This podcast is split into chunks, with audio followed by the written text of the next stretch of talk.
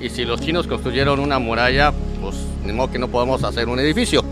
Entonces simplemente es escoger, elegir, analizar los elementos correctos en el proyecto que lo requiere. Entonces hago mucha analogía con otras personalidades y les digo, a ver, no utilicemos un Ferrari para correr en terracería y no utilicemos una pick-up para correr en una pista. Entonces, este, cada, cada sistema constructivo, cada método de construcción, cada este, gerenciamiento del proyecto, que eso es algo muy importante, el gerenciamiento del proyecto, va adecuado al tipo del, del proyecto inmobiliario que va a desarrollar. Soy Jorge Flores y en este podcast recabaremos experiencias, aprendizajes, información importante sobre el mundo de real estate. Esto es Florecer Inmobiliario. Hola amigas y amigos, bienvenidos a su podcast Florecer Inmobiliario.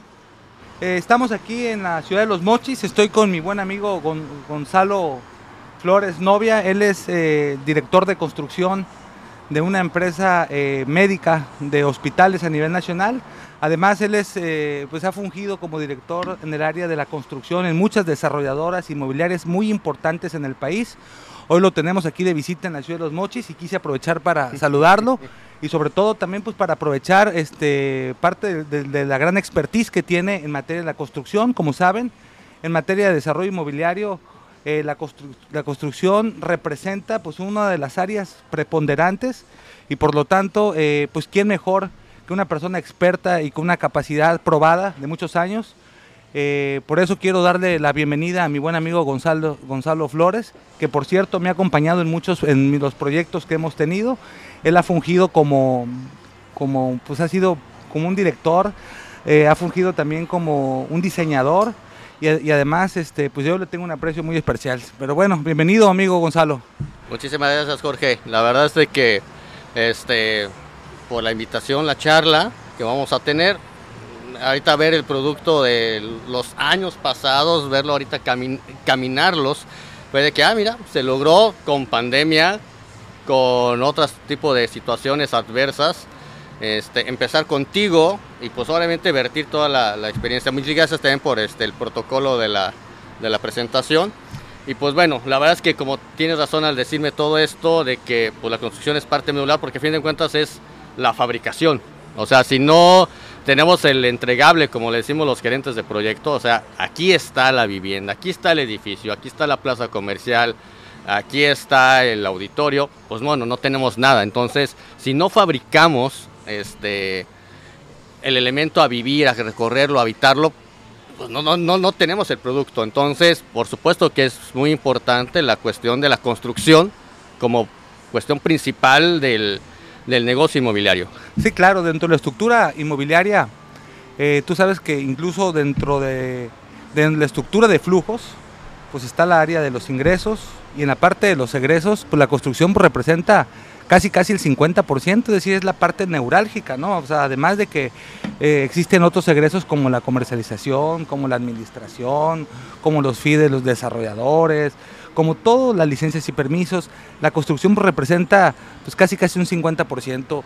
Y yo creo que ahí eh, es donde eh, muchas personas, a lo mejor en el ánimo de convertirse en desarrolladores inmobiliarios, ven eh, esos monstruos, por ejemplo, podemos ver en ciudades grandes, así como la que tú vienes, que es Monterrey, pues ver esos entes imponentes, impresionantes, que tan solo de verlos, pues uno pudiera pensar que es materialmente imposible tratar de desarrollar algo tan grande, pero por supuesto que para eso hay metodologías y hay una serie de cosas que nos vas a platicar.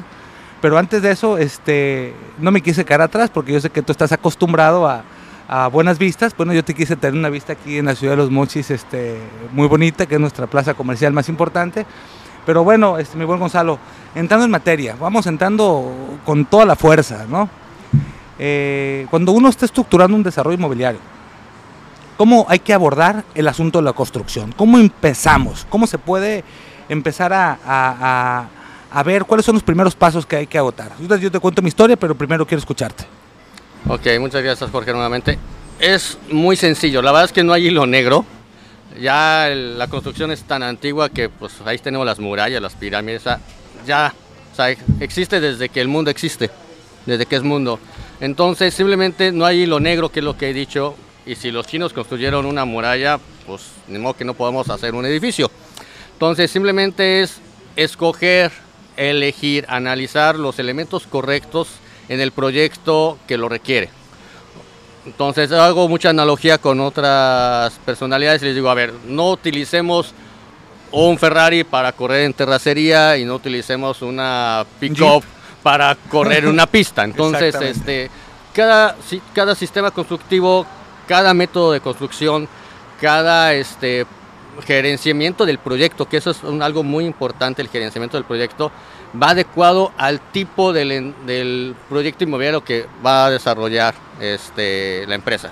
Entonces, no es lo mismo un uso mixto, no es lo mismo que vivienda, no es lo mismo que una edificación, no es lo mismo cuando tienes restricciones de altura y tienes que sumergirte 6, 8, 10, 12 sótanos o 40 sótanos, como luego suelen suceder en ciertas ciudades.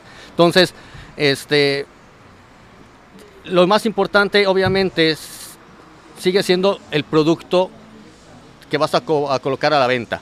Entonces, dependiendo de la venta del producto que va a recibir el mercado, es ahora sí, que nos, ya que tenemos definido el producto al mercado, ahora sí, ¿cómo lo construyo? ¿Cómo lo construyo? Eso es lo principal. Pero si no tenemos definido la parte comercial, este, que va a recibir el mercado, sea en renta, sea en venta, sea en patrimonial, sea en tickets de, este, de un pool de inversiones, este, no vamos a poder definir un sistema constructivo adecuado por los retornos que vamos a tener. No, y además yo me detengo ahí un poquito, Gonzalo, porque eh, de entrada yo creo que tú coincides conmigo de que si hay algo donde existe siempre una confusión en que asocian a una desarrolladora con una constructora. Entonces yo quiero partir de la base de que son entes y negocios completamente independientes, a pesar de que ya en el ejercicio ya están entrelazados entre sí, pero dos, este, ambos son modelos de negocios distintos y tienen características diferentes. Es decir, al momento de que yo como desarrollador, pues no necesariamente tú hablabas cómo se va a hacer, pero también hay que preguntarse quién lo va a hacer y en qué condiciones lo va a hacer, porque los desarrolladores eh, que se consideran auténticos o los desarrolladores que son los verdaderos armadores de los negocios, pues no necesariamente son los responsables de construir una, el producto como tú lo decías, ¿verdad? Exactamente. El desarrollo inmobiliario es un, es un negocio financiero. Es totalmente un negocio, financiero. Es un, negocio de números. Entonces, este, no es un negocio de construcción, en, pero sí es una parte medular porque hay eh, el core business que puede ser entretenimiento, como cines, pero la parte inmobiliaria, ¿no? Tenemos la cuestión del core business de alimentos y el punto de venta de varias sucursales de venta de alimentos, pues es una cuestión inmobiliaria, a fin de cuentas, llegamos a construcción. Eh, tener puntos de venta de tiendas de conveniencia pequeñas, no decimos nombres, pero ya todo el mundo se imaginó cuáles. Igual sigue siendo un sistema armado de construcción de acuerdo al producto de venta. Entonces, por eso es lo principal. Entonces, ¿cuál es tu necesidad? Oye, tengo tiempo porque la absorción, la absorción del mercado así me lo da, puedo construir así por partes. Oye, no, mi absorción es muy rápida y mis puntos de ventas tienen que ser muy rápidos, pues tengo que tener procesos de construcción muy esbeltos para poder posicionar esos puntos de venta de esas tiendas pues lo más rápido posible, en cuestión de ocho semanas, ¿no? Entonces, por eso vas por la calle y dices, este, oye, pues si hace un mes no había nada aquí, ya veo que van a entregar la obra en cosa de dos o tres semanas, y es verdad. Entonces, es dependiendo el negocio, la construcción es una consecuencia. Es una consecuencia natural de lo primero.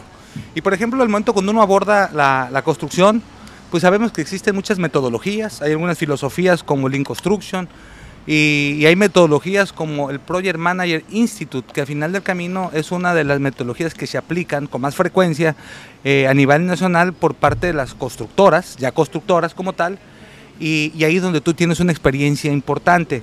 Eh, sería bueno, tú hablabas del sistema constructivo también.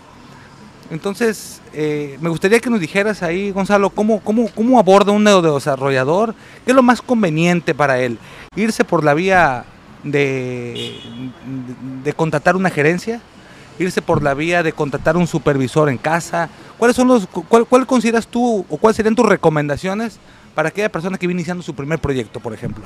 Ok, como primer proyecto, eh, igual, dependemos del producto, pero digamos algo muy común, digo algo que sea este, de primera instancia como desarrollador, que es, digamos, vivienda, ¿no? Ujú. Sea vivienda vertical o sea vivienda horizontal. Son entes totalmente diferentes, pero digamos, si nos vamos por, por vivienda vertical, eh, sí es muy conveniente tener el refuerzo de una gerencia de proyectos externa. Ahí sí voto más por un, es un servicio de project management este, externo. A ver, ahí me detengo. O sea, ya tengo yo este, definido qué estrategia voy a hacer, ya tengo definido qué producto voy a desarrollar, ya tengo resuelto el problema del financiamiento. Ahora bien, ¿cómo ataco el tema de la construcción? Entonces lo que tú sugieres es contratar a una gerencia de proyectos. Sí, creo que es lo mejor, pero antes de eso, este, ya que está definido el producto, y ahora sí, es cómo nos llevamos de la mano junto con la gerencia de proyectos para que sea un proyecto exitoso. Ahí está la clave. Yo creo que lo principal es de que tengamos ahí, uno, el expertise y la carrera de la gerencia de proyectos. En el mercado profesional hay diversos este, eh, sectores. Hay empresas que me ha tocado ver, gerencias de proyectos que son, tienen amplio expertise en cuestiones de carreteras, otros que tienen más expertise en cuestión industrial, líneas de producción, y otros que han tenido de vivienda habitacional, de departamentos. Entonces, eh, hay que vigilar mucho el currículum de estas empresas para enfocarnos hacia ese sector. Entonces, digo, regresando un poquito al ejemplo, para hacer algo muy dinámico que se pueda comprender y algo muy visible, que es, es una torre de departamentos con sus amenidades, ¿no? Aquí, ¿qué tenemos que hacer con la agencia de proyectos? Es que, uno, que quede muy claro el alcance, qué es lo que van a hacer, el tiempo que tenemos para poder este, te- tener el proyecto, que eso va dependiendo de la cuestión comercial, Sí, no, obviamente. y, no, y va, y va de la mano del plan de proyecto. O una área siguiente que así, me voy a ir como dice el PMI, como, como project manager que soy, es de que si ya existe el hilo negro y hay un librito, pues vamos a seguirlo. Claro. Entonces, que el alcance ya lo tenemos, que es el scope. El tiempo, hay un tiempo porque tenemos un, es un recurso limitado. Otra área siguiente que es ahí, que es súper importante, que es el costo del proyecto. Para que esto sea negocio, pues tenemos que tener pues, un ingreso, pero también una salida limitada. O sea, ese costo lo tiene que armar la agencia del proyecto y el costo es muy importante porque hay que saber cómo lo vamos a dividir, en qué partidas lo vamos a hacer, qué, me lleva de estructura, qué me lleva de fachada, qué me lleva de instalaciones. ¿Por qué? Porque el momento que estructuras tu presupuesto con la gerencia de proyectos, debe ser muy hábil la gerencia para identificar las áreas de oportunidad. Entonces, a ver, me estoy llevando, no sé, en, una, en algo habitacional, una torre de habitaciones, no sé, de 8 pisos, 10 pisos, 12 pisos, pues la estructura y la cimentación te debe estar llevando del 25 al 30% por mucho. Entonces, si digamos, empiezas a ver el presupuesto, estás hablando de un 40%, decimos, a ver, algo está mal, algo no estamos haciendo bien. Entonces, por eso es muy importante la expertise. Algo también es eh, que sigamos en la otra área, que es la calidad. O sea, con qué calidad estamos entregando. No referimos a calidad de que si está bien hecho, está bonito o está feo, sino la calidad del mercado, obviamente, igual. Oye, va por un mercado de interés medio alto, va para un interés este, residencial alto. ¿Qué vamos a meter? ¿Qué Pues sí, pisos porque la a calidad meter? es, en función de- del mercado. del mercado. Y algo bien importante es cuál es el staff. Ya digamos como otra área del PMI que te dice cuál es el staff, El o sea, el equipo de personas, porque además, y esta es una super recomendación para todo desarrollador inmobiliario, aunque contraten una gerencia externa, deben de tener un equipo propio. Ese equipo propio es súper, súper de Que este. prácticamente van a ser los temas de supervisión. Ellos serían como el representante del propietario, que a fin de cuentas, en primera instancia, el propietario es el desarrollador. Entonces, ese servicio de Owner Rep que le llamamos, entonces ellos se vuelven este, supervisores de la propia gerencia de proyectos, ¿no? Ya después yo me iría a un tema de que es como que el corazón del project management, que es la comunicación, cómo reporteas, cómo monitoreas, cómo vas gastando, cómo vas avanzando, cómo debiste de haber avanzado y no lo has hecho, o vas por encima de la expectativa, cómo vas en costo, eh, vas gastando el presupuesto, porque acordémonos que dinero que tienes en la cuenta, dinero que pega fiscalmente, entonces también no gastar dinero no es así como que tan bueno, hay que gastarse el dinero en el debido tiempo. Y ya iremos como que a la penúltima área que es muy importante y es muy ignorada en la, por los he detectado en las gerencias de proyecto son el área de riesgos. A ver, ¿qué, qué riesgos son los que tengo? ¿Qué riesgos hay los que, que se tienen? ¿Cómo se administran y se mitigan esos riesgos? O se trasladan, ¿O se trasladan? ¿sí? O lo asumes que también. ¿Qué riesgos tenemos? que una ahorita? manera precisamente del desarrollador al momento que traslada eh, un riesgo, pues es precisamente subcontratando a, a- a- a una gerencia de proyectos. Así es, porque pagas el conocimiento. Entonces, pero algo que puedo recomendar a todos nuestros amigos desarrolladores inmobiliarios o que están intentando este, Serlo. serlo, es que el riesgo, cualquier plan de acción contra un riesgo tiene costo. Es un ejemplo muy sencillo y no tiene nada que ver con construcción. No quieres que te roben las llantas, pues tienes que comprarle un seguro a las llantas. Y ese seguro, pues en una tienda de carros, costo. pues te tiene costo. O sea, no es gratis. Entonces, este, igual, mitigar un riesgo tiene, tiene precios. Un, cos, un seguro de obra, un seguro de responsabilidad civil, eh, un seguro de responsabilidad profesional, fianzas. O sea, son seguros y te van a costar. Entonces hay que meter esos costos que una gerencia de proyectos te debe decir cuánto andan. Oye, a ver, una obra de este tamaño, el seguro debe estar en este 2%, en el 1%. Entonces te tienen que decir, tienen que integrar la parte del costo. Y ya por último, porque hay que ser muy breve, la idea es que esto no sea un curso de PMI, sino que sea una charla entre amigos, lo que le llamamos el procuramiento o las compras. Las compras, por eso, en cualquier proyecto en la estructura del PMI, aunque ya tenemos ahorita en construcción unas áreas más, pero digamos el área 9, que es la del procuramiento, pues son las compras. Es lo más importante y creo que es con, más que cómo compras, es cómo contratas. ¿Qué cláusulas de entrada tienes? ¿Qué qué cláusulas de salida? ¿Qué penalizaciones tienes por no cumplimiento? Eh, ¿Cómo vas a pagar? ¿Qué anticipo vas a dar? ¿Qué fianzas vas a pedir por esos anticipos al constructor? Eh, la cuestión de que si hay una retención, o sea, y, muchas situaciones, incluso hasta seguridad en obra, ¿qué penalizaciones tienes de que incumplan esa cuestión de una falta de seguridad que te puede dar de que abusados, ¿eh? O sea, un accidente en obra te la pueden cancelar. Claro. Te pueden quitar la licencia de construcción y te metes en un broncón monumental. Entonces, es muy importante que en el contrato queden estipuladas de que alguna condición insegura que detone en una cancelación de la licencia de construcción del desarrollo inmobiliario, eh, deberá tener una penalidad el constructor que la provocó. O sea, todo eso, un contrato debe ser muy robusto para poderte proteger. Entonces, es, creo que además del desarrollador, la gerencia de proyectos tiene que proteger al desarrollador inmobiliario. Decirle, oye, te faltan todos estos seguros porque nos van a, nos van a hacer falta y existen estos riesgos. No el mismo riesgo en una excavación de 8 niveles subterránea que hacer una vivienda horizontal, ¿no? Entonces son diferentes, un riesgo de inundación, otros riesgos que tengamos que mitigar, que ahorita estamos viviendo inflaciones. No, no es un asunto que está pegándole a todo el mundo. ¿no? Entonces, ¿cómo haces para poder este, enfrentar a la inflación? Eso es un riesgo. Por ejemplo, eh, a mí me gustaría este, platicar ahorita cómo, cuáles son los tres puntos claves que se tienen que considerar dentro de una gerencia de proyectos. ¿no? Podemos entender, y tú lo estás citando, puede ser el sistema constructivo. Hablabas tú de la administración de los contratos. ¿Y qué otro más elemento consideras que se tiene que ver cuando uno se contrata una... ¿Qué es lo que tiene que estar uno analizando y supervisando de una gerencia de proyectos, yo como desarrollador? Ok, digamos, vámonos en orden un poquito como los este, mencionaste. Yo creo que un tema principal, que yo lo, lo mencioné, ahorita tú lo repetiste, pero para que quede claro, a, a sí, toda es lo que se pretende. eh, la audiencia, es la elección del sistema constructivo por parte de tu calculista.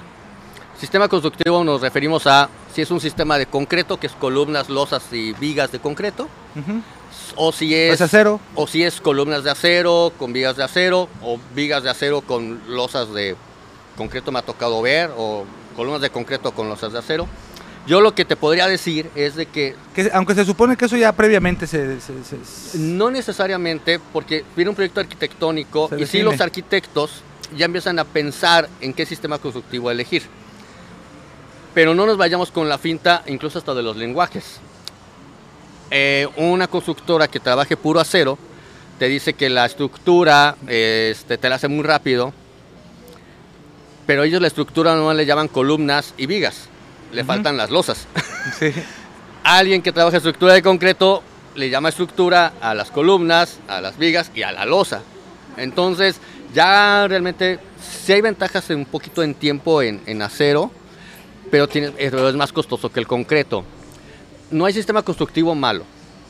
Creo que hay sistema constructivo mal elegido. En función del producto que se va a Exactamente. desarrollar, ¿no? Obviamente, si vas a hacer un hangar, que tienes un producto inmobiliario, un Sí. hangar, es este. Pues no vas a utilizar concreto porque te van a hacer unos elementos enormes. Usas acero. Entonces, cada sistema constructivo. ¿Por qué? Porque a mí me tocó como experiencia propia ver en una ciudad, no digo cuál, pero se iba a elegir un sistema constructivo eh, que le llamamos top-down, que es muy rápido, sí, muy rápido, pero el suelo tiene ca- características no aptas para ese sistema constructivo y va a ser muy tardado. Entonces, este, hicimos ingenierías con otras empresas y salió otra, otra opción técnica. Entonces, no se casen, lo que les puedo decir a mis amigos es de que no se casen con la primera solución que les brinda un calculista, sino que... eh, Ni tampoco se vayan con lo tradicional, porque a veces en un determinado lugar geográfico queremos hacer y replicar lo que todo Ah, el mundo hace, ¿no? Sí, por eso te digo, no nos vayamos Que con a la, veces con la nos da miedo brincar este, más allá. ¿Qué se hace, por ejemplo, con la gente de aire acondicionado? Es, oye, dame tres opciones de climatizar este edificio. Esto también debemos de hacerlo con los calculistas. A ver, dame tres opciones para resolver este edificio en su estructura. Y ya es cuando incluso obligas a nuestros amigos calculistas a, ah, oye, no lo había pensado, déjate cambio la cimentación, puede funcionar mejor pila, nos, ha- nos hemos ahorrado dinero nosotros de que un proyecto venía en cimentación de zapatas y, res- y resultó ser que con pilas fue más económico y más rápido. Y fue idea del constructor. Entonces, aunque el calculista había pensado zapatos. Eh, entonces sí es muy importante porque este, el- el es el porcentaje más grande de un proyecto de una construcción. La estructura, que es cimentación y, el esqueleto. y el esqueleto. Todo que el le esqueleto. llaman, es lo más, lo más caro de un edificio, ¿no? que puede ser te digo, 25 o 35% de costo total de la obra. Entonces, si latinas, no latinas, no es una tontería que estoy diciendo, más bien, si eliges un sistema constructivo correcto, ya llevas un buen tramo avanzado de manera este, eficiente. Yo creo que me gustaría que nos dijeras un poquito, porque hay una confusión también. Este, me, han- me han escrito a mí mucho sobre el tema de qué diferencia existe entre una constructora propiamente dicho y una gerencia de proyectos. Ok, ah, Porque yo creo que es, yo creo que es una parte que vale la pena eh, rescatar porque puede haber una confusión.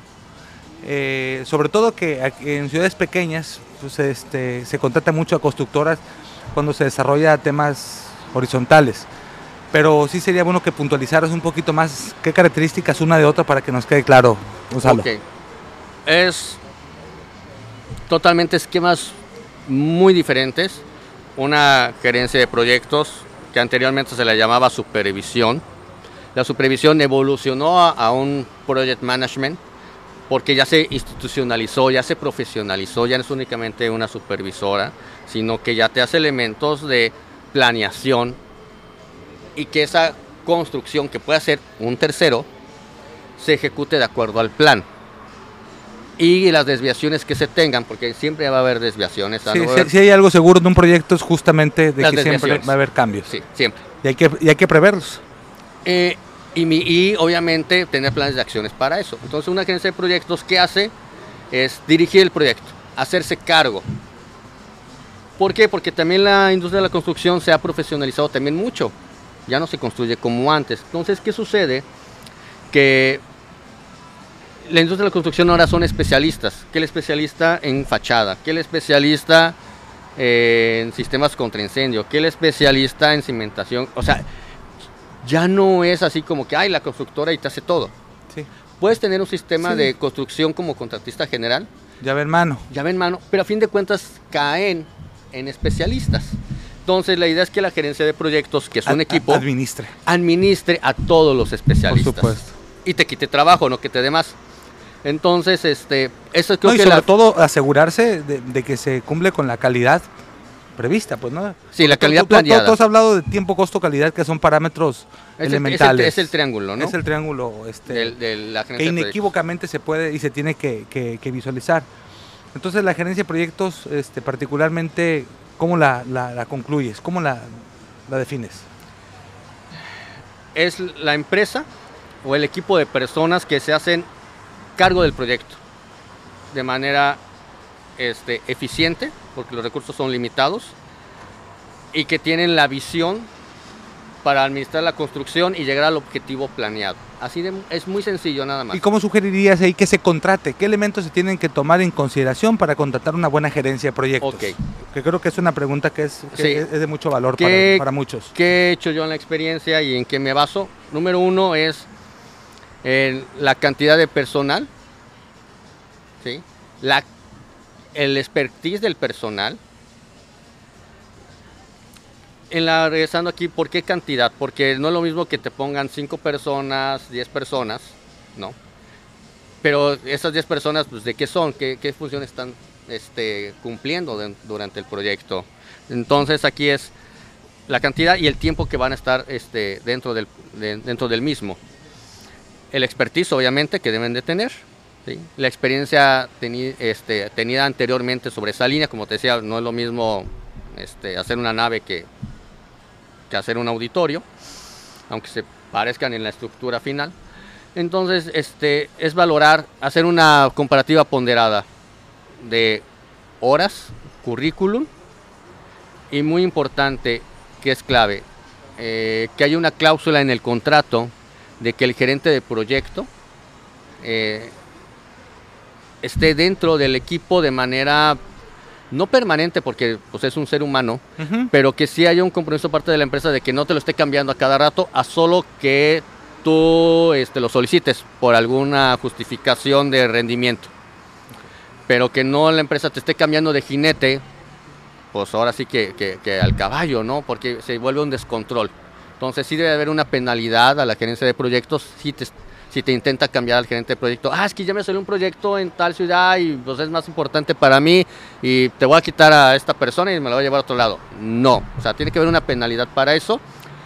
Otra que he visto que ha funcionado es de que eh, dentro de las cláusulas de contrato a la gerencia de proyectos es que si hay, una, hay un atraso de la obra, que la gerencia de proyectos sea directamente responsable porque dejó de monitorear, porque no está poniendo planes de acción, O no contrató oportunamente. no contrató oportunamente, que es algo que puede suceder, Ajá. eh, o que no supervisó también, esos atrasos, digamos que deberían de tener, no sé, el, cómpramela, el 70% de avance a la fecha del día de hoy de tal proyecto y llevamos un 65%. Bueno, ese 5% de tu contrato te lo voy a manejar como una retención. Me, ha to- me tocó verlo en Monterrey, pero sí funcionaba, ¿eh? ¿Por qué? Porque la gerencia de proyectos se obligaba de que, chin, me estoy atrasando, ¿cómo, cómo propongo un plan de acción para recuperar ese atraso a través de los terceros, que son los que construían, Ujú. ¿no? Entonces se volvía este, interesante ese esquema. Por eso le digo que el contrato es lo más importante, porque ahí viene todo, las reglas del juego. Claro. Entonces, la gerencia de proyectos también hay que ponerle reglas de juego. Ok, y dentro de todo ese, dentro de todo ese, este, todos esos análisis que se tienen que hacer eh, previos, durante y después, eh, el asunto de, la, de las garantías, de las posventas, eso también tiene que ir parte de los contratos, ¿no? Sí. O También. sea, eh, hay garantías de lo que te puedas imaginar. Ujú. Hay, hay- sí que hay para todo. Eh, hay garantías no simplemente las fianzas de vicios ocultos, sino que también existen seguros de responsabilidad civil a, a varios meses. ¿Qué significa varios meses? De que algo que haya puesto de manera equivocada se pueda ir, este, aplicar esa garantía por algún desperfecto y provoque algún daño en otro edificio o en algún este, habitante o algún usuario. Digamos una plaza comercial como aquí, ¿no? O sea, este, viene un viento un poco fuerte, se desprende algo, baja, no pasa nada por fortuna, pero daña un carro, un vehículo. Entonces, mm, ¿qué fue? Entonces tú puedes tener un seguro que obviamente es tu seguro ya de operación, Pero cuando se haga el peritaje, el seguro va a decir, oye, pero es que le faltó tornillería.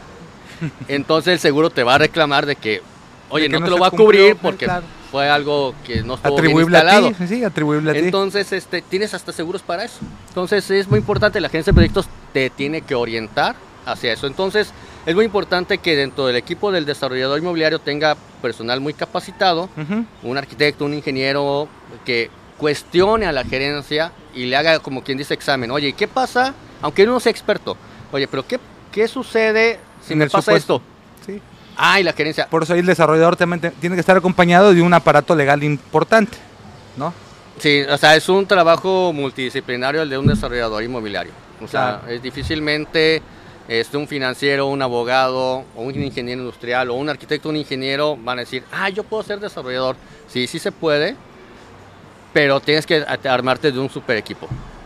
¿Cuáles serían las tres recomendaciones ya para finalizar, este Gonzalo, que tú darías entonces a los, a los neodesarrolladores, como así le llamo, que consideres para que tengan éxito en un proyecto y en lo general? ¿no? Porque digo, ahorita nos enfocamos solamente al tema de la, de- de la gerencia de proyectos, pero tú tienes expertise, has tenido participación en otras áreas.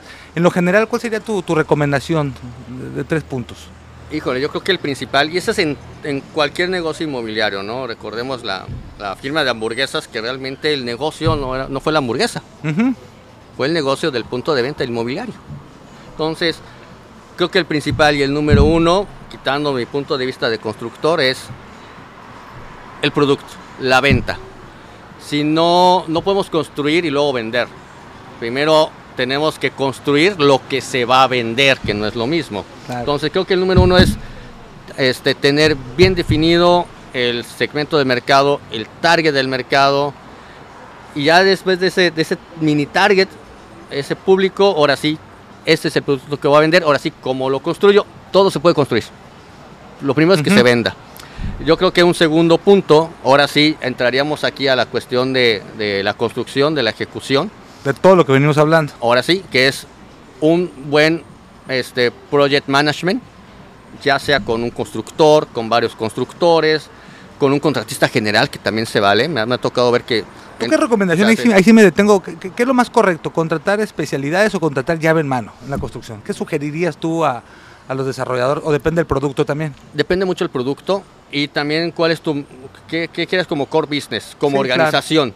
Si quieres tener una organización robusta, que me ha tocado verlas que son muy amplias, este, recomiendo más una gerencia interna. Si es un producto muy especializado. Que las tendencias de las nuevas desarrolladoras se supone que son en adelgazar, Sí, hacia eso vamos. adelgazar las estructuras Sí, pero también, organizacionales. pero algo bien importante, si tu producto es muy especializado, ¿sí?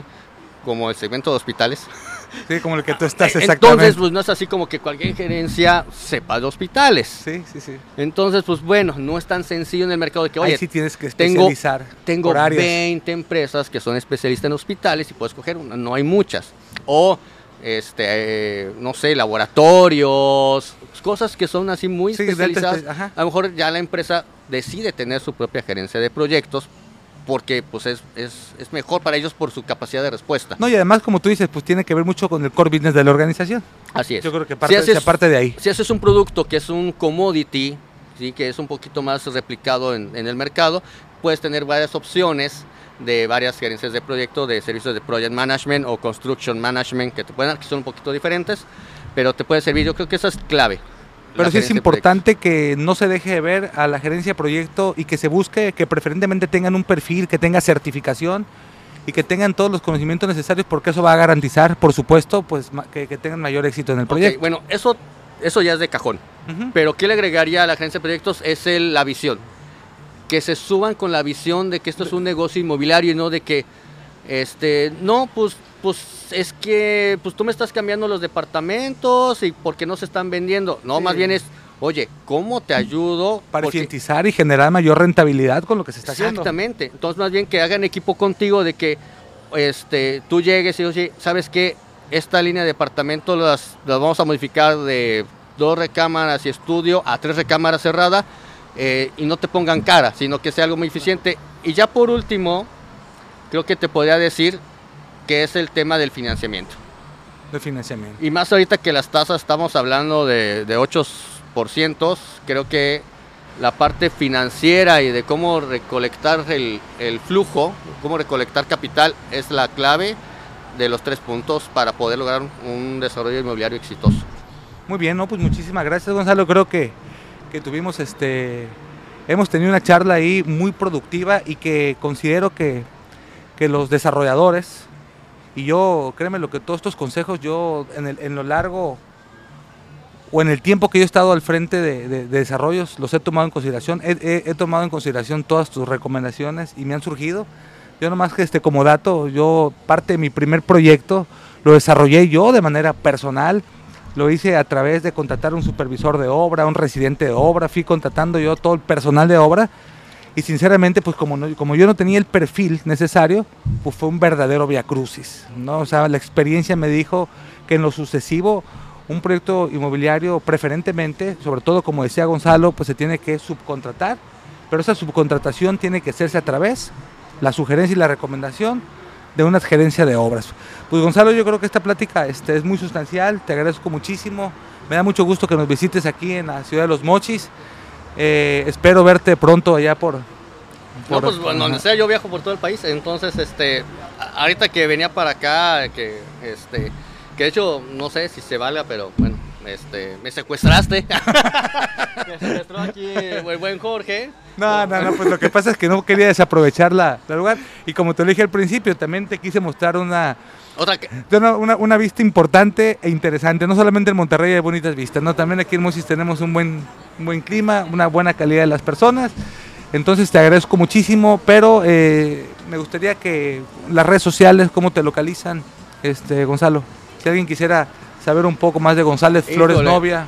Casi no tengo uso de redes sociales, tengo Instagram como G Flores Novia. Flores Novia. G, o sea, G de Gonzalo y los dos apellidos juntos, Flores Novia. Este, no hay otro Gonzalo Flores Novia en México, eso es un hecho, ya lo comprobamos. Entonces, este, ahí me pueden encontrar este el, el LinkedIn teníamos algo, pero no soy muy afecto a las, a las redes sociales. Instagram sí.